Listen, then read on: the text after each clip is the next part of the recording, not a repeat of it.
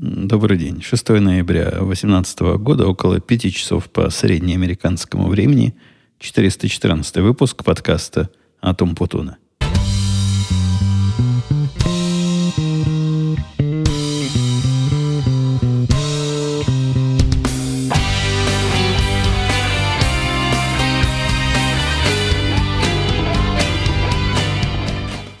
Сижу у себя в третьей на Первильской студии на стене работает телевизор, показывает разные передачи, которые политические, поскольку сегодня день выборов, и там прямо часики идут обратного отчета, полтора часа до начала всего процесса основного э, шоу, когда начнут голоса подсчитывать, и когда первые результаты начнут приходить. Из-за этих выборов у меня весь день да и у моей жены весь день пошел немножко наперекосяк, потому что мы, как сознательные граждане, конечно, пошли голосовать и как-то переоценили э, потенциальную длительность этого процесса. Я тут задумался, как, как это пояснить. У нас э, все коллеги ходили, э, кто ходил голосовать сегодня, а многие сходили, ну, не многие, половина проголосовали предварительно, жаловались на длинные очереди, на небывалую активность населения. Мы чего-то такого тоже ожидали, поэтому поехали, как проснулись, кофе помыли, помыли, глаза помыли, кофе попили. Я тут э, по работе проверил, что все живо. И сказал, пошел я. Пошел голосовать, когда вернусь, не знаю. Ну, вы понимаете, какие там могут быть очереди. В телевизоре показывали очереди во Флориде. Там люди стояли не то, что на улицах, на трассы выходили такая километровая очередь была. В нашей деревне активность явно невысока. Возможно, уже все, кто надо, проголосовал. Возможно, они все рванут голосовать после работы. Не у всех же есть шанс в процессе дня вот так выйти и сходить на свой избирательный участок наш от третьей на студии на расстоянии, наверное, ну, мили примерно. То есть только в машину сел, уже выходить пора, вот она, церковь. Голосуем мы в большой такой церкви каждый раз – и процесс этот ничем особо не отличался от прошлых. Ну, они там в разные места ставят эти будки. То они в одной стене стояли, сегодня они у другой стены стоят. А так технология такая же, как и, и всегда. На президентских выборах, когда мы голосовали и до этого, выглядит она смесь офлайна, хай-тека и слоу-тека. Заполняешь руками бюллетени, где закрашиваешь таким фломастером, выданным тебе – кружочки на, напротив кандидатов, за которых ты проголосовал. А потом все это дело засовывается в такой сканер. Похожая штука на сканер, она туда впитывает, втягивает бумажку. Метит ли она сразу и определяет ли сразу закрашенные кружочки, очень может быть. Я не уверен, как она там работает, но это выглядит как не просто урна для голосования, а такая умная урна для голосования. И, видимо, для нее заставляют не просто крестики ставить вот в этих местах, за которые ты сказал свое веское «да», а закрашивать их плотным черным, не кружочком, наверное, а овальчиком. Э, электронная часть, э, до того, как мы пошли, мы проверили электронно, все ли в порядке с регистрацией. Здесь для того, чтобы голосовать, надо иметь регистрацию – Э, типа прописки, наверное. Хотя она вот только для голосования важна. Я прекрасно помню, что я регистрировался в прошлый раз, и жена, видимо, регистрировалась, потому что раз проголосовала, значит, была зарегистрирована. Однако сайт на меня сказал, да ты, чувак, правильно, иди голосовать, а про жену сказал, никто не знает, кто такая. Нету, нету такой в наших записях. Не зарегистрирована она для выборов. Но это не значит, что нельзя прийти. Это значит, что надо прийти э, с лишним, с каким-то документом. По-моему, голосовать вообще можно без всяких документов. Хотя я дал свои водительские права, мужик, мужик их не, не просил. По-моему, мне было достаточно сказать, кто я такой и из какого адреса. Но он сказал, ну, права хорошо, я все с них перепишу. То есть бумажки для зарегистрированных, э, таких, какие они требуют, э, оказалось, и жена зарегистрирована. Просто, видимо, в систему, э, в компьютерную это не попало. А на избирательном участке все, ее как родную приняли, тоже дали бюллетень, здоровый такой бюллетенище. и послали в кабинку заполнять. Это то, что здесь называется мидтером, такие серединные выборы. То есть между двумя выборами президента происходят все остальные выборы. Они и федерального э, масштаба, то есть э, в другие палаты власти мы выбираем людей, кроме исполнительной, кроме президентской. И кроме того, они еще большие с точки зрения локальных выборов. Мы и губернатора выбирали, и разных шерифов, полицейских и представителя школьного округа. Это миллионы их было, этих людей. Я про кого мог, э, чего, чего мог узнал, посмотрел на разные, разные организации, присылают такие списки, за кого они рекомендуют голосовать. Не сказать, что списки от НРА и от э, той второй стрелковой ассоциации, куда я записан, оказались решающими, но они, в принципе, совпали и так с моими предпочтениями. В общем, отдали мы гражданский долг минут, наверное, за 10. Вся процедура заняла, и, и то она заняла, могла бы быстрее быть, если бы не, э, на мой взгляд, излишняя волокита в, их логистике. Там у них три уровня людей, которые тебя принимают. И наверное, такие, такая трехуровневая система имеет смысл, когда очередь стоит. Когда никого нет, один мужик мог бы все дать. То есть сначала он меня проверяет, потом посылает к другой тетке. Та тетка записывает где-то адрес и еще что-то, по-моему, и посылает к третьей тетке, и выкрикивая номерок через всю комнату. Третья тетка по этому номерку дает мне бюллетень. Ну все, а потом сам его в принтер, э, в сканер скорее вкладываешь. Конечно, можно было всего этого избежать, но, повторюсь, видимо, это заточено не, не на такое тихое и спокойное время, а вот когда народ массой пойдет, пойдет на выборы. Из-за того, что сегодня голосование, на вчера пришлось перенести ну, свое посещение второго любимого хобби, а именно я сходил пострелять, в этот раз э, мои пострелялки были несколько необычные, потому что я пошел а, в ту зону, где тусуются нормальные люди. Там есть две зоны. Одна такая дорогая, ну, дорогая, по-моему, 25 долларов стоит, если ты не член клуба, а, час пострелять, и одна дешевая.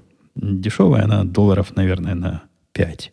Но, тем не менее, народ всегда ходит в основном в дешевую, а в дорогую вот ходят либо члены клуба, либо те, кому нужны дорогие продвинутые фичи ну, типа мишени, которые разворачиваются, прибегают на тебя, убегают от тебя. Всякий такой динамизм. И у меня было настроение с народом, пострелять с народом. Да, даже не в народе дело. Отсутствие или присутствие народа меня уже перестало как-то волновать с тех пор, как мои результаты э, стрельбы перестали быть совсем уж позорными. А поначалу как-то действительно неудобно было. Ну, стоит какой-то красавец или красавица рядом с тобой и лупит – с такого расстояния, куда ты в мишень не попадешь. А она просто в девятку, в десятку. Те времена давно прошли, и я не чувствую никаких комплексов в эту сторону, а скорее наоборот. Но освещение вот в этом месте, где обычная публика, лучше. А освещенность для оружия, в котором нет никаких, никакой оптики, а как раз я ходил со своим носимым, с тем, с которым я теперь не расстаюсь, когда выхожу из дома. Э, с ним хорошо бы, когда посветлее. Поэтому я пошел туда, где посветлее, и там так качественно пострелял. Но у меня качественность заключ... не заключается, а отражается в том, на каком расстоянии я э, ушел. То есть я начинаю с обычного расстояния, ну вот обычное, которое ФБР говорит, самое среднее для использования оружия в частной жизни, а именно 7 наверное, метров, примерно 7 метров, и оттуда иду вдаль. И если плохо идет, то ну, 7-8, где-то 7-8, и там, там, там и останавливаюсь. Если идет хорошо, то вглубь и вглубь, пока патроны не кончатся. В этот раз моя глубь закончилась на 50 фитах, это на 3, поделить будет в метрах. Это серьезное расстояние, по-моему, с пистолета как-то особо и смысла нет на таком расстоянии стрелять ну, трудно идентифицировать врага. В врага ли попадешь или в друга уже вопрос такой сложный. То есть ты попасть-то я попаду. И практически все попали куда надо. Но разглядеть друг он или враг с такого расстояния, наверное, будет Трудно, а особенно будет трудно доказать в суде, что, что с такого расстояния-то пулил по человеку. Может, у него в руках не, не оружие направлено на тебя было, а сотовый телефон. И да, и все это из-за выборов. Выборы сдвинули всю мою мушку. Настолько сдвинули, что сегодня я даже не побегал. То есть э, мой тренажерный день прошел, пошел на смарку. Возможно, я с вами поговорю, вернусь к своим тренажерам, хотя не уверен. Наверняка э, что-нибудь по работе оторвет. Сейчас такая тихая пауза. Сегодня и у всех день относительно тихий. Но посмотрим, насколько мне эти выборы ломают все. А до выборов у нас тут был Хэллоуин которую я вам даже рассказывать не буду. В первые годы, когда я э, с вами начал общаться, рассказы про Хэллоуин были чем-то удивительным. Ну, новым, во всяком случае, для моих слушателей. А с тех пор воды утекло много, и это национальный русский праздник, насколько я знаю теперь. И проходит он, видимо, у нас так же, как и у вас. Ходят ряженые, требуют конфет. И в этот раз, э, ну да, про дочку я рассказывал, как она вырядилась и сходила. А тут к нам приходили, приходили люди, поначалу все шло тихо и пристойно. Приходили дети, мы, жена им открывала дверь, выдавала конфеты, они благодарили и убирались. Странное началось, когда жене надо было куда-то уйти, а я был у себя тут в студии. Ну, не буду, не буду же я бегать на каждый приход. Они там каждые пять минут приходят. Туда-сюда не набегаешься. Посему в таких случаях есть простой способ. Включаешь свет, это такой знак, что приходить можно. Ну, внешнее освещение включаешь, и перед домом выставляешь какой-нибудь стул, табуретку, столик, на котором блюдо с конфетами. Ну, подходи, кто хочешь, бери, что хочешь. Таким образом мы делали последние много лет.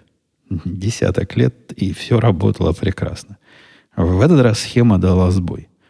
Это даже несколько удивительно для, для местной психологии, потому что такого, что вот лежат конфет куча, прийти, забрать все, такое даже странно себе представить. Но не делают тут так люди. Понимают, что ты не один, и выставили тебе, чтобы ты взял по совести. А тут, видимо, кто-то бессовестно пришел, потому что после одного из визитов я... А, жена вернулась. Говорит, о, смотри, как, как они так быстро. Там реально куча конфет была. И за это время приходило, наверное, пару компаний. Но вот, видимо, одна из компаний выгребла ну, все, что могла. Хотя у этих тоже какие-то остатки совести были.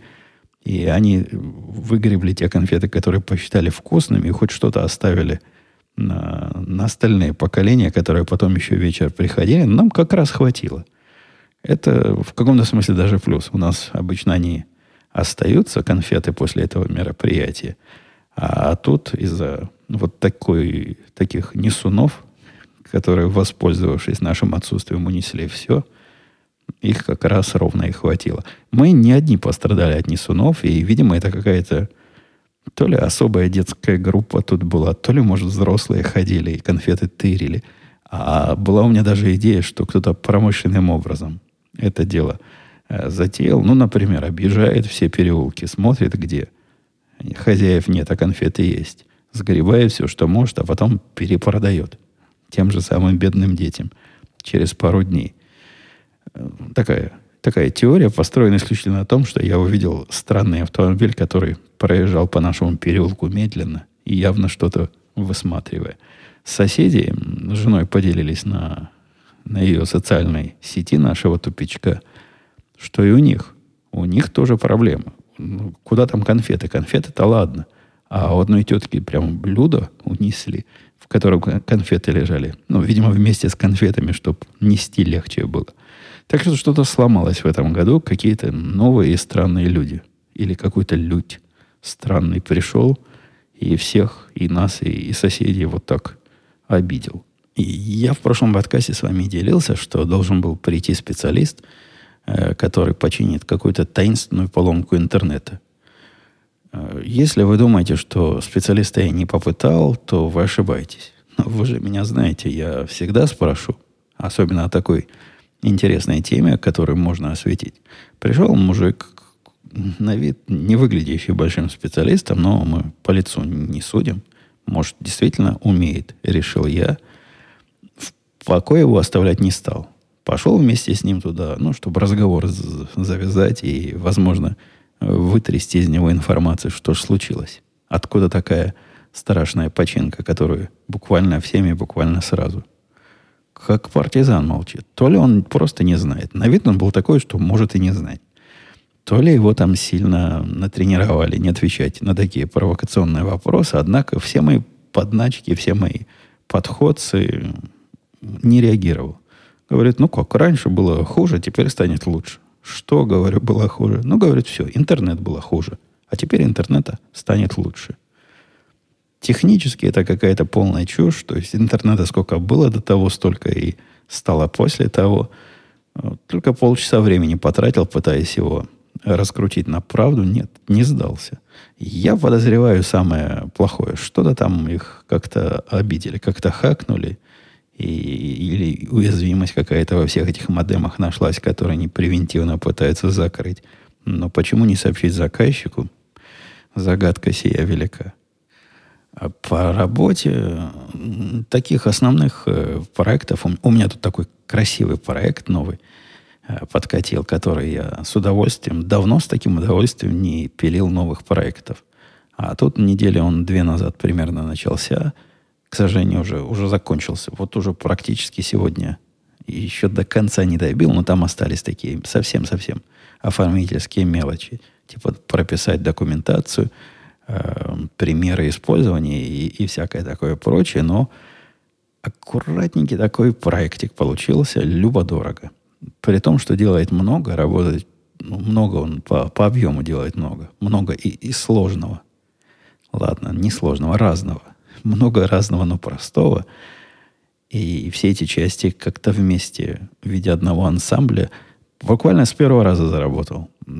То есть он не такой уж и маленький, чтобы сразу без ошибок. Но как-то пошло. Как-то был, э, как-то были мои две недели, в которых я чувствовал себя полнейшим творцом. Так вот, э, этот проект, он, конечно, был хороший, конечно, радовал, однако проблемы с нашим новым поставщиком данных, ну, вы помните, я рассказывал, такая русская типа компания, которую мы нашли, которая тоже в наших краях обитает. И с ними просто проблемы. Проблемы были такого характера, что вчера я написал письмо, в котором, знаете, бывает в, в титрах к фильму предупреждение, возможно, излишняя драматизация. Вот я специально к началу своего письма начальнику написал, смотри, сейчас начнется, начнется излишняя драматизация. И драматически он описал события последних двух недель, которые леденящие душу. Есть в нашей области понятие гарантированного уровня сервиса. То есть, когда ты у кого-то сервис покупаешь, если это, например, не домашний интернет, а какой-то бизнес-интернет, то они тебе гарантируют, что 99,5% времени это будет работать. Но 99,5% это маленькие цифры, в принципе, в индустрии – цифры гораздо близкие к 100% принято. Там меряются количеством девяток после запятой. Однако у этих я посчитал, вот если перевести последние две недели на процент их э, нормальной работы и процент падения, то получится, наверное, 70. То есть из 10 раз, из 10 дней, 3 дня они не работали, а 7 дней работали. Это плохой совсем показатель. Просто совсем плохой показатель. Особенно он плох на фоне того, что понятие работаешь, не, работает, не работает, когда речь идет о данных, над которыми мы никакого контроля не имеем, это такое туманное понятие. Нам не всегда и ясно, работает оно, не работает. Мы можем уже только потом определить, что у них все, все было не так, глядя на странные аномалии. И вообще любой порядочный поставщик данных, когда у него что-то не так, он сообщит. И он остановит нас, скажет, чуваки, не, мы тут, у нас тут что-то не так получилось, мы что-то не то вам залили, ни в коем случае не берите, подождите, мы перезальем. Это тоже, конечно, не фонтан. Такого случаться не должно, а если случается, то должно случаться редко – а эти не, не напрягаются. У них су- такой сути нет, как сообщить заказчику. Такой концепции они не знают. Сообщить заказчику, что что-то случилось. И все, что... Все разы, которые были, а я описал в письме нашему начальнику пять случаев катастрофического падения или поломки данных, ну, когда вот эту драматизацию устраивал и утверждал, что жить так нельзя, и для того, чтобы за этим, чтобы это работало, нужно живой человек, который все время будет смотреть день и ночь а, на то, как данные от них приходят, и на ходу, на ходу как-то этим заниматься. Заниматься надо, потому что, как я сказал, их поддержка мышей не ловит, необходимо им сообщать. Если им быстро сообщишь, то есть шанс, что они быстро среагируют. Хотя тоже там у них похожая поддержка тоже из русских, потому что иначе я никак не могу объяснить свой странный разговор, который я с ними по, по почте, разговор в письмах. В письмах поимел. В один из дней я им пишу письмо, мол, так и так, э, оно уже 9.34 по э, времени восточного побережья, биржа закрылась уже фиг знает сколько, а ваших файлов нет. Где? Где файлы? Я не вижу файлов. Послал это 9.30 было, жду 10, ответа нет. Пол 11 ответа нет. В 11 я уже стал грозные письма писать, мол, что такое, где, где ответы, файлов нет. Приходит ответ от их поддержки, официально. Говорят, да, сэр, мы согласны. Мы тоже видим, что файлов нет. Конец письма. Ну, здравствуйте. Ну, я не для того писал, чтобы мне подтвердили. Ну да, я написал в первом письме, не вижу файлов. Но это я просто пытался быть культурным и политически корректным. Я вовсе не требовал от вас подтверждения, что их нет. Их, я их не вижу, значит, их нет. Нет, они сказали, да, мы тоже не видим файлов. Пришлось еще одно письмо конкретным вопросом писать, а когда будут? И что вы думаете? К 6 утра следующего дня появились, видимо, проснулся тот, кто знает, как все это починить. И это как-то починил. Ситуация действительно сложная с ними, а сказать, что у нас есть выбор, вот этого поставщика кинуть и взять какого-то более другого, ну, это калечащая, калечащая совершенно операция. Во-первых, эти недорогие, ну, теперь мы понимаем почему, а во-вторых, они очень гибкие. При всех своих недостатках они делают для нас то, что вряд ли кто-то еще для нас по такие кастомизированные, то есть заточенные под нас решения согласится делать. Но пока приходится, я не могу сказать мириться, скорее бороться с их э, уровнем ненадежности. Мы собираемся забить стрелку. Я помню, так в 90-х говорили, забить стрелку с их главным, может лично встретиться где-то в ресторане и по душам поговорить о том, как они даже дошли до жизни такой. А мне начальник вообще подсказал хорошую идею. Говорит, слушай, ты ведь знаешь, каким надо сделать, ну, чтобы чтобы мы были довольны. Я говорю, ну да, в принципе, понимаю, насколько я могу видеть, понимаю, что у них не так. Он говорит, а давай им за деньги консультацию устроим, ну или хотя бы по бартеру. Не знаю, пошутил он или нет, и вряд ли кто-то захочет за деньги, кто-то из поставщиков мои советы, как это сделать правильно, услышит, но тем не менее идея любопытная. В четверг, какие практически в каждый четверг, когда Э, когда у нас нет какой-нибудь особой конференции, но у нас иногда бизнес-люди наши и маркетинговые люди ездят на разные конференции, там в этой профессиональной биржевой области э, любят потусоваться. Причем они в разных местах страны это делают. Ну, хотя бы не в разных частях мира. Иногда в, в, на, на побережье, в восточном, иногда даже на западном. На западном редко бывает – иногда где-то в середине Америки, в разных, в разных местах разные около биржевые конференции происходят, и мы там часто присутствуем. Даже в одной были спонсорами. Вот такие мы крутые. Так вот, эти конференции – это самый частый повод, по которому мы в офис не ездим. В этот раз не было, в прошлый раз была конференция, в этот раз не было никакой. Мы все собрались на работе и сразу увидели неладное. Увидели тетку нашу, которая выглядела болезненно, такая бледненькая была, невеселая такая, а при ближайшем рассмотрении оказалось, что ручка у нее болит. Рука болит, говорит, сил нету, кот скотина укусил. У нее, она такая женщина с многими котами, ну, до, до десятка котов не дотянула, но штук шесть у нее на хозяйстве водится. Вы представляете, какой святой человек ее муж? Шесть котов в доме позволяет держать. Ну, она такая боевая, похоже, она его особо и не спрашивала, но тем не менее, святой человек. А один из этих котов, который э, блатной, он с ней спит на кровати, что-то ему не понравилось.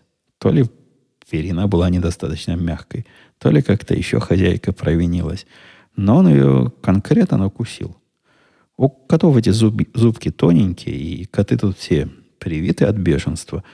Так что, казалось бы, укусил, укусил. Ну, ну что за, что за а, а, а, проблема проблем? На глазах. Я такого не видел никогда. Она у нас в офисе, по-моему, час-два просидела. И этот час-два ее рука просто увеличилась в размере, ну, чуть ли не в два раза. Вся кисть опухла до такой степени, что трудно передать, как, как подушка стала, стала рука. Она всячески отбивалась от наших сначала намеков, пока эта опухоль росла. Мол, пойди к доктору, сходи к ветеринару, они специально от этого лечат. Даже людей. Ну, сходи к доктору, говорили мы. И тут есть полно клиник, куда прямо без очереди можно войти, без всякой записи, и тебя быстренько полечат. Нет, отказывалась, пыталась руку в банку с соленой водой совать и всячески другие народные методы, пока через два часа мы ее уже силой, буквально силой, посадили в машину, наш начальник и повез ее силой в эту самую клинику, где вкололи ей антибиотики, дали ей разных таблеток и мази и сказали следить за рукой, и если к утру не пройдет, пойти к своему доктору, лечащему. К утру стало так плохо, что пошла она в скорую помощь. Она, я не видел, что там было плохо, однако могу себе представить. Если уж она пошла в скорую помощь, то, наверное, было прям плохо-плохо. Она говорит, рука до локтя вся опухла, и ощущения непередаваемо неприятные. И с этого момента начались э, интересные не медицинские подробности. Я с вами, видите, не особо делюсь медицинскими, а организационные. Там ее строго-настрого спросили так. Это похоже на укус животного. Так ли это, мэм? Она говорит, да-да, кошечка укусила. Ну, такая кошечка кусается иногда, укусила, бывает. Они говорят, не-не-не, так нельзя. Кошечка укусила, это, это дело, которое должен расследовать шериф. Поэтому мы к вам шерифа пришлем, который специализируется на, на диких кошечках. И он там на месте вам все сообщит. У нее это первый случай, но и я тоже о таком не слышал, чтобы за укусы домашних животных своим хозяям присылали полицию. Пришел действительно шериф с помощником, такой серьезной с кобурой, с рукой на этой самой кобуре. Но вдруг кошечка станет его кусать, чтобы сразу пристрелить на месте – и строго так сказал, что это дело так не оставят. Кошку необходимо на 10 дней отдать на принудительное заключение под стражей, ну, такой типа карантина. И все ее справки о том, что кошка привита, тут, по-моему, всех животных положено от разных болезней прививать. Я не знаю, насколько всех, но мы собачку принудительно прививаем. То есть, если нет прививок, то нельзя ходить каких-то определенных. Я точно не знаю, каких. Там жена специалист. То нельзя ходить на собачьи площадки и всякие другие места, где она может контактировать с другими собаками. Так что у нас есть доказательства в виде медалей, различных таких специальных, не медалей, наверное, жетонов скорее. Но и бумажками все это тоже подтверждено. Тетка все это и рассказала полицейскому, шерифу этому, говорит, все, что, что, зачем кошечку заключать? Ну как, ну, ну бывает, ну укусила, ну на то они и звери самостоятельные. Шериф был непреклонен, говорит, вот вам тикет, и выписал в эту самую такую штрафную санкцию на, на кошечку на тысячу долларов.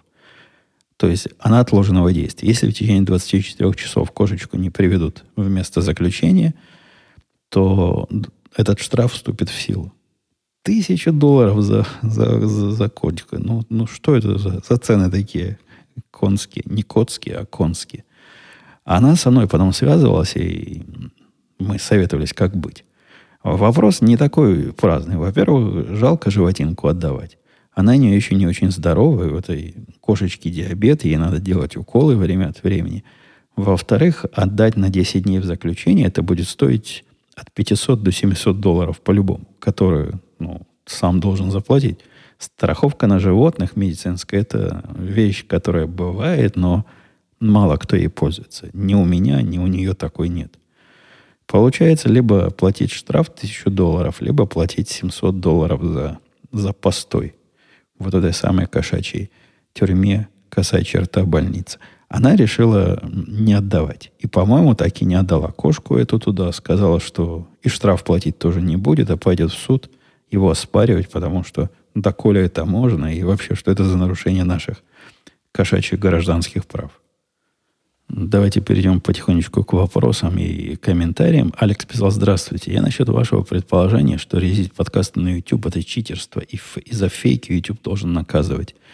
Вы, наверное, не в курсе, но гигантский пласт всех видео, пишет Алекс, на YouTube это звук. Не видео, а звук с фейковой картинкой. YouTube не то, чтобы не против этого, а только за. Потому что это помогает ему коммуницировать с музыкантами, которые зарабатывают на этих видео, если там вставляется реклама.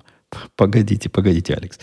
Это до, до момента, когда YouTube был за, это было какое-то описание реальности, чем я согласен. С этого момента начались э, предположения и фантазии. Я бы не стал их так выдавать за чистую монету, потому что логика, которая э, штука суровая, как-то намекает, что если бы YouTube был за выкладывание э, в таких видео, которые не видео, а звуки, то, наверное, у них была такая секция выложить видео, выложить аудио без картинки. Потому что то, что мы делаем, мы пытаемся, то, что вы предлагаете мне делать, это пытаться перекинуться в видео. Поэтому я не, не убежден. Мне все равно это кажется странным способом и неправильным использованием платформы не по назначению. Хотя совесть бы меня не замучила вовсе таким образом это использовать. Я до сих пор смысла не вижу. Какое-то непонятное место. Кроме того, мне там э, в Твиттере рассказали, что для того, чтобы слушать такую музыку, то есть мои подкасты на Ютьюбе – в автомобиле, когда отключен экран, это как-то само не работает. И для этого нужен какой-то платный YouTube аккаунт. Я не знаю, может, это на андроиде так. По-моему, а, играть на, на айфоне будет и, и фоне. Ну, бог его знает. Пока, пока я в эту сторону не хожу, и э, все, все эти размышления о том, что наверняка он, значит, за, поскольку не всех пока удалил, мне не кажутся весомыми и логическими объяснениями. Оксана писала, доброе время суток, спасибо за подкаст, давно не слышно новостей о джипе. Как впечатление после нескольких лет владения? Есть ли нарекания, проблемы, пожелания? Ну, несколько лет это, конечно, определенный загиб. Я бы сказал, пара лет. Два года и чуть больше, чем два года. Это джип у меня, и все эти два года я искренне считаю, что это лучшая машина, на которой, которой я владел за это время. Мне он все так же еще нравится, и я все так же получаю удовольствие от езды в нем, и все хорошо. Нареканий у меня никаких нет, и проблем у меня с ним никаких не было, ну, пока во всяком случае. Я не делаю то, что пытаются меня дилеры заставить. У них же там совершенно дикая идея, что надо масло менять каждые 3000 миль, хотя документация к моему джипу говорит 10 тысяч. Или когда загорится лампочка – намекающая на то, что пора поменять. Она загорается в районе 10 тысяч примерно. Ну, где-то так, 9, наверное. Похоже, заранее немножко. И тем не менее, они давят, надо каждые 3 тысячи менять, смотри, смотри, плохо будет. Но мне это видится маркетинговая разводка и какой-то не, технически необоснованным э, телодвижением. И я и видео разные смотрел, где люди исследовать пытались не такие люди, как я. Я по маслам машинам как-то небольшой специалист, а вроде как специалист это дело. Рассматривали, проверяли э, качество масла этого, которое там через 3-5 тысяч миль остается. На всяких приборах просматривали и говорят, не, не надо. Написано 10 тысяч. Меняй раз 10 тысяч и не морочь себе голову. И несмотря на это, она ездит нормально. За все время был, по-моему, один э, Э, отзыв, отзыв, ну, когда их отзывают на, на материнскую базу и что-то там перепрограммировать компьютер, я на него жаловался. На странную организацию этого процесса. Однако к автомобилю это как-то не особо относится, а относится, наверное, к моему гаражу. А, а у мальчика моего джипа, у него же тоже джип, но у него теперь, у нас в семье теперь три джипа. У него, у его жены и у меня. И с его джипом какие-то проблемы были. Говорит, что там затарахтело где-то, какие-то лампочки загорелись чуть ли не все, а какие-то потухли, ну, габаритные лампочки. Что-то что где-то сломалось, где-то перемкнуло. Он его повез в гаражик, и там говорят, у, говорят, сурово, говорят, трансмиссию. Надо трансмиссию починить. Поменять ли, не поменять, трудно сказать. Они на все говорят, будем менять. Ну, меняйте и меняйте. Там на трансмиссию на эту гарантия, по-моему, на 5 лет или на 100 тысяч миль. Он еще не, не выездил эту гарантию, но у него еще и расширенная гарантия есть. Но долго это делали. Долго делали и как-то без, э, без, без души. После того, как сделали, а пока делали, он ездил на таком же джипе, на другом, ему там выдали во владение. Ну, нельзя же человека без машины оставить на время починки. Это что за издевательство? Так вот, он, забирая джип через неделю, не, детали недели ушли, а обнаружил, что почему-то крыша не открывается. Как починка трансмиссии связана с крышей, сказать трудно, но справедливости ради у него что-то и электрическое там ломалось. Какие-то лампочки потухли. Может, пока чинили, там провода перепутали. А отдали ему, в конце концов, машину с не до конца починенной крышей. Сказали, позвонят, когда придет деталюшка новая, подходящая для крыши. А пока пусть так ездит. И я бы на его месте отказался. Давайте на замену машину я без открывающейся крыши ездить не согласен, сказал бы я. Так что бывают с джипами проблемы, хотя он свой гораздо активнее эксплуатирует, чем я. У него там и... Он у него и дольше, на, на год, наверное. Да и за это время он выехал... Ну, он чуть ли не в два раза дальше ездит в год, чем я езжу. Поэтому эксплуатация э, более активна. Ну, а что касается нового джипа его жены, ну, тут пока рано. Рано что-то говорить, да и, и там и волноваться. О чем там волноваться? Его на три года в лиз взяли в такой типа прокат. Такая форма приобретения машины здесь есть. Наверняка и у вас тоже такая водится. Я никогда так сам не делал, но вот они, они сделали. Рады. Говорят, недорого совсем платят. Машинка новенькая, красивенькая. Через три года получит, возьмут себе еще одну такую же новенькую, красивенькую. Э, Ан Эндрю писал, не знаю, как в баскетболе писал, но проблем посмотреть игры главной лиги бейсбола нет вообще.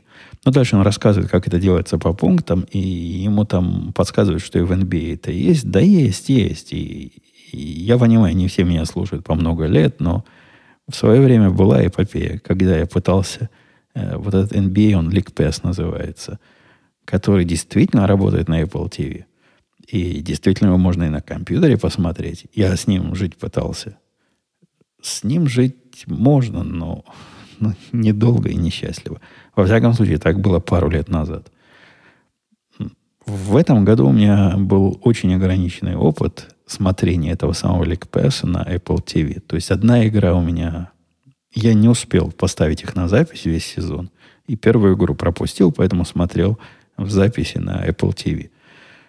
Э, это подходит как запасной вариант. И то, если вы не особо притязательны вот к тому, что вы видите и вы слышите. Качество, это, это мне коллега там бибикает, я ее пока игнорирую. Укушенная котом коллега. Э, качество, оно нормальное, но от телевизионного качества сильно отстает. Я как-то жаловался, что ли там частота дискретизации другая, то ли какой-то алгоритм компрессии другой. Но ощущение дергающейся картинки первые минут 20, наверное, не покидает. Но не так. Выглядит оно все не так. И если игры, которые идут в записи, еще как-то можно смотреть и перематывать довольно удобно, но вот с играми, которые ты смотришь в эфире, немножко, немножко в записи. Я обычно, необычно, часто не успеваю к началу игры, она записывается, я в процессе догоняю. И где-то к середине уже догоняю и смотрю в реальном времени. Так вот, на Apple TV LeakPass таким образом смотреть очень опасно. Всякая перемотка может по какой-то, а, какой-то случайной причине прыгнуть на, э, на текущее время. То есть я смотрю самое начало, он опаньки, на середину вдруг прыгнул, я уже увидел счет. Такое у меня было не раз, когда я это пытался практиковать. Э, нет, так, так, так нельзя. Невозможно. Причем за, за свои же деньги такие страдания. Он стоит ровно столько же, сколько если его покупаешь, этот LeakPass, э, через телевизионного провайдера. Нет, пока я не готов и пока я не согласен. Возможно, у них как-то все это меняется к лучшему и станет когда-нибудь совсем хорошо, но пока нет. Пока это совсем не то качество жизни, как просмотр на, на телевизоре. Дмитрий писал, ура, спасибо за регулярность и интересные темы. Может, про типичные вопросы об оружии заготовить список ответов и просто говорить, смотри, ответ номер три, номер шесть. А также в вопросе есть ошибка атрибуции, синдром выжившего, чтобы не тратить время на, по сути, одно и то же. Ну, я думаю, эта тема, она и так уже почти устаканилась. И, думаю, со временем устаканится еще больше. Ну, как всякое относительно новое, оно вызывает, видимо, вопросы. Вы заметьте, я перестал эти темы активно освещать сам по себе. Ну, только когда уж какое-то событие типа сегодняшнего пошел не вовремя в тир. Ну, событие. Так, я хожу вовремя, а тут пошел не вовремя. Поэтому какой-то повод. А если эти вопросы и а, обсуждаются у меня, то в последнее время это подавляющее большинство вызвано вашими вопросами и моими попытками на них ответить. Такой вопрос писал Дмитрий. Э, при записи подкаста в студии ты что делаешь? То есть сидишь в кресле у микрофона, лежишь, откинувшийся в кресле, смотришь в монитор компьютера и параллельно листаешь Reddit, поглядываешь в телефон. Ну, просто если подумать, то сидеть на месте час в определенной позиции и говорить в режиме монолога, это все-таки нетривиально. А, Дмитрий, я, я не знаю, как другим э, по поводу тривиальности, но для меня в процессе связанного обсуждения, где я пытаюсь э, речь свою выстраивать где-то на предложение 2 вперед, поскольку, по-моему, так надо. И если я буду просто говорить, что в голове сейчас э, в этот момент произошло, и пытаться на лету это все как-то отшлифовать и отрихтовать, то получится плохо, натужно и не очень качественно. Посему пытаюсь думать вперед. Так вот, если думать вперед, говорить при этом – поглядывать одним глазом на открытые темы для обсуждения и еще при этом листать э, интернет и читать Reddit, а, или откинуться в кресле, я даже не представляю себе, как это возможно. Нет, я сижу, даже нет, просто сижу в обычной своей позе, на обычном своем а, рабочем стуле и говорю в микрофон, никуда не отхожу и ни на что не отвлекаюсь. Действительно, это час в режиме монолога. Но я давно это делаю, поэтому привык к этому занятию. Хотя, как вы можете заметить, к концу нашего монолога обычно начинается чувствоваться, начинается чувствоваться усталость вещающего, то бишь меня. И не так далеко уже могу вперед заглянуть в своей речи, не так красиво фразу построить, и не так гладко слова выговариваются. Олег спрашивал, влияет ли многолетний опыт программирования на ваш быт? То есть какая-то профессиональная деформация, которая влияет на принятие решений, реакции на какие-либо ситуации, в целом восприятие мира. Это не такой странный вопрос, как может показаться. И если сходу у меня первое желание было сказать, да не, ну как, как оно влияет? Ну что, как люди, которые играли в Doom, сначала бросают гранату, а потом заходят за угол магазина. До такой степени деформации у меня не наблюдается. Однако, если поговорить с моей женой, она скажет, что, ну да, какой-то программист. Типичный муж ее программист. Во всяком случае, насколько она программистов понимает, у нее опыта с ними не так, чтобы много. Ну, я есть. И мои знакомые. Видимо, в методе рассуждений и в методе подхода к проблемам, конечно, профессиональные моменты э, дают о себе знать. Я тут не раз приводя какие-то бытовые вопросы в этом подкасте, пытался их оценивать не, абсолютно не специально, не намеренно, не для того, чтобы похвалиться своим профессиональным мышлением, а просто так голова устроена с точки зрения оптимизации э, каких-то рабочих моментов и каких-то программистских дел, как это влияет. Но сказать, что делает уж совсем ненормальным, и затурканным гиком, мне я бы не сказал. Ну, вам со стороны виднее, но мне так не кажется. Спасибо за подкаст, писал Энди. Э, расскажи, закончилась ли история с умными диммерами? Интересно, потому что у себя в доме я предел умный дом, так, ну так себе он умеет включать свет по датчикам движения, выключать по таймерам, если нет движения. Э, никак не закончилась. Она подвесла в состоянии моего разочарования после того, как я увидел, что нет нейтрали в моих стенах. И альтернативные решения без нейтрали тоже существуют, но они какие-то не такие общепринятые. Можно в эту сторону пойти. Немножко дороже получается или несколько экзотичнее. Скорее всего, пойду в эту сторону – Пока у меня вся автоматизация закончилась через Алеху, которая умеет э, включать и выключать телевизор, переключать каналы. Ну и вообще голосом управляется. Э, я подумываю, подумываю о расширении, потому что как-то приятно это. Приятно голосом. Бессмысленная совершенно, совершенно штука. То есть на практике она скорее мешает, чем помогает. Когда надо экс- экстремально срочно отключить звук телевизора, ну, например, мне какой-то супер важный Супербанк или супердиректор Супербанка звонит, пытается что-то выяснить, а у меня тут э, телевизор на заднем плане. Ну, не будешь Алехе в это время кричать, выключи, да выключи. Тут и в стрессовой ситуации забудешь, какие ей слова говорить надо.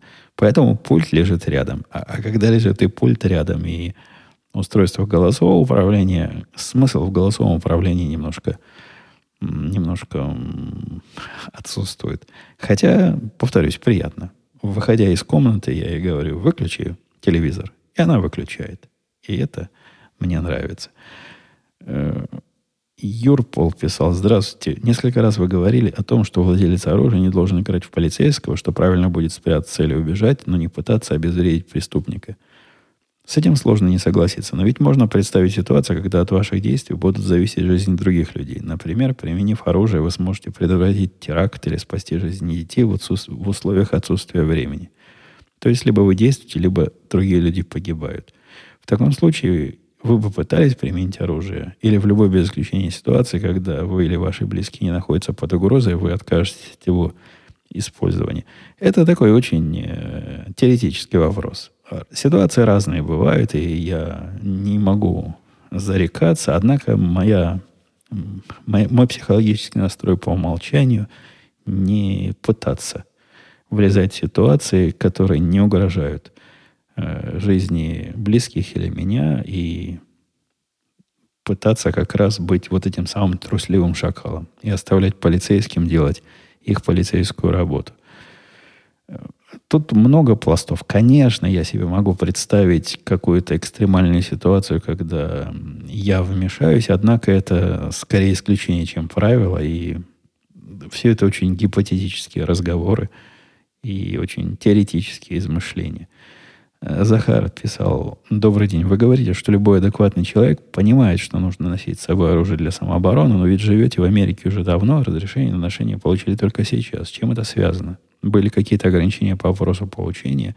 А, да-да, в Иллинойсе относительно недавно, ну, недавно, не десятки лет, годы назад это все стало возможным. Как только стало возможным в Иллинойсе, это был последний штат, который с точки зрения оружия был очень ограниченный. Как только стало возможно частным лицам без особого без особого головной боли оружием владеть, и они ввели вот эти специальные карты владельца, я в первых рядах получал эти карты, и, по-моему, еще и полгода не прошло с введения инициативы, когда эта карта была уже у меня, и я обзавелся своим первым, единственным на настоящий момент револьвером, который не мыслился как оружие для ношения. Он здоровый, там 4 дюйма э, длина ствола – или дула, наверное, ствола все-таки. Тяжелая такая штука, которой можно и без патронов, если по голове э, ударить кому-то не меньше, чем молотком покажется. Однако в то время ношения тоже не было. То есть держать его можно было дома, однако носить это появилось относительно недавно. И я в свое время внимательно за этим следил. И вот как раз э, с появлением ношения, с появлением возможности э, ношения оружия начался мой второй подход к оружию. После того, как вы помните, я купил револьвер, я с ним долго сидел. Ну, то есть сидел. Я сидел дома, а он лежал в сейфе. Я с ним время от времени ходил изредка стрелять. А вот при подготовке именно к последним событиям, именно к получению лицензии, да, я последний год этим занимался. Мог бы раньше, ну, наверное. Наверное, я годик пересидел. Э, но не так, чтобы я тут живу сколько лет, и вот только сейчас дошли руки. Нет. Весь этот год я более-менее готовился, подбирал, с чем я хожу, хочу ходить. Чувств, пытался натренироваться до степени, когда я чувствую себя спокойно и комфортно, когда оружие меня не напрягает, висящее, заряженное, висящее на мне вовсе никак. Э, и натуральный процесс. По-моему, не стоило его особо подталкивать. Но нет, я, я его умышленно или неумышленно не особо затягивал. Не чувствую я за собой такой вины. Константин писал, добрый день, Евгений, а не сменили ли фотоаппарат Sony? И вообще, как сейчас фотография как хобби? Или только фотолаб химичка? Не, не, я не, я не из фотографов. Совсем-совсем не из фотографа. Я как раз из тех э, чайников, которым относительно приличная камера на телефоне заменяет э, фотостудию, фотолабораторию и удовлетворяет желание что-то сфотографировать. И даже при том, что я люблю вот это качество, хорошее качество, ну, действительно, на глаз видная разница между нормальным фотоаппаратом, который у меня был, и тем, что снимаю телефон. Однако я не настолько его люблю, чтобы таскать фотоаппарат везде с собой. Даже маленький фотоаппарат я когда-то пытался, ну, такой относительно маленький, э, беззеркальный, как они называются-то, вот эти, которые как зеркальные, только без зеркал. Я пытался его в свою жизнь ввести и тоже не смог. Ну, не таскается он с собой. А если таскается в сумке, то не достается в тот момент, когда хочешь что-то сфотографировать. Э, не, никак не пошло, поэтому ни на что он не поменялся. Он где-то у мальчика. Мальчик им пользуется для своих э, профессиональных дел, какие-то профессиональные вещи им фотографируют, когда надо что-то такое качественно сфотографировать. Я давно его уже не видел. Подозреваю, что у мальчика, ну, куда бы он еще мог деться. Здравствуйте, Евгений, писал Алексей. Очень радует э, регулярность выхода подкастов. Интересует несколько вопросов. Ваш кореец, он же китаец, с одной стороны употребляется как именно нарицательные, а с другой стороны каждый год получает бонусы и похвалу в ресторане на ревью. Соответственно, работает в правильном направлении. Интересно, как в действительности вы его оцениваете? Ну, вот так и есть, так и оцениваю. То, что он э, именно нарицательный, когда он какие-то странные вещи делает, ну, так все мы не без, не без греха, и все мы иногда делаем странные вещи, особенно по молодости. Он все еще идет по разряду молодых. Он возраста моего мальчика, и он учится. Он учится, он становится лучше, и такие совсем уж странные вещи, которые он когда-то в ранней молодости делал, он делает все меньше, и в принципе он нас устраивает. Даже если забыть о том, что рынок труда он вызывает слезы, я, по-моему, в последнем подкасте Радио Ди делился о том, какие, какие резюме сейчас пришли по новому объявлению, когда мы ищем людей. И я, кстати, забегая вперед, сразу скажу, не надо меня закидывать вопросами, комментариями, посланиями о том, что вот вы хотите срочно у меня работать, и не могу ли я вас перевести в Америку или как минимум работать с вами издалека? Нет. Во-первых, не могу. Во-вторых, издалека не пойдет, потому что у нас э, заказчики требуют локального присутствия. Даже несмотря на то, что мы работаем из дома, это требуется э, человек с разрешением на работу в, в Америке и такой, который хотя бы потенциально может раз в неделю приехать в офис – и еще должен он, человек, быть достаточно законопослушным, чтобы пройти э, специальный этот бэкграунд-чек, который мы проходим, по-моему, каждые полгода. Да и в-третьих, там где-то, по-моему, в вопросах и ответах есть у меня, что слушатели я по принципиальным позициям на работу себе не беру. Не раз уже этот вопрос освещался. Но на всякий случай, если вдруг кто из новеньких – и рука сразу потянулась. Прислать мне ссылку на свой LinkedIn лучше не надо. С этого ничего хорошего не, не получится. Я вам что-то, конечно, вежливо могу ответить, но шансов, что мы будем работать вместе, еще меньше, чем шансов, что я подстрелю какого-нибудь террориста, защищая всю страну от нападения злобных э, северокорейцев. Был разговор дальше, писал Алексей, о том, на каком языке разговаривает семья. Интересно, на каком языке разговариваете с невесткой? Как я понял, она сама приехала в США уже не ребенком и не впитала английский. Да не, она по-английски просто как, э, как песни поет. Нормально. По-английски говорит, по-русски тоже. Мы с ней по-русски, по-моему, всегда общались. А с девочкой, с моей, она по-английски общается. Ну, она как мальчик. Вот он тоже с нами говорит по-русски, а сестрой по-английски. Так, так у них заведено. Ну, и жена его перенимает у своей худшей половины его худшие привычки. Еще языковой вопрос, на каком языке думаете? По-разному. Профессиональная тема, я давно уже заметил, что думаю по-английски. Непрофессиональные, по-моему, я вообще ни на каком языке не думаю. Или я не могу определить, на каком языке я думаю на общечеловеческие темы. Но на профессиональные совершенно точно. У меня и термины исключительно не русские. Но и на вопрос оружейный я тоже думаю по-английски, потому что я там даже слов правильных не знаю по-русски, как, как эти мысли оформить слова. Отвечая кому-то в Твиттере про вопрос, такой специфический вопрос про модификацию оружия, я, мне пришлось использовать э, местные термины для того, чтобы пояснить, что именно и как и где я модифицировал. Не, не для того, чтобы повыделываться. Я сам не люблю, когда люди, говорящие по-русски, начинают – вставлять э, английские словечки, типа «я забыл». Не, я не забыл, я не знал никогда.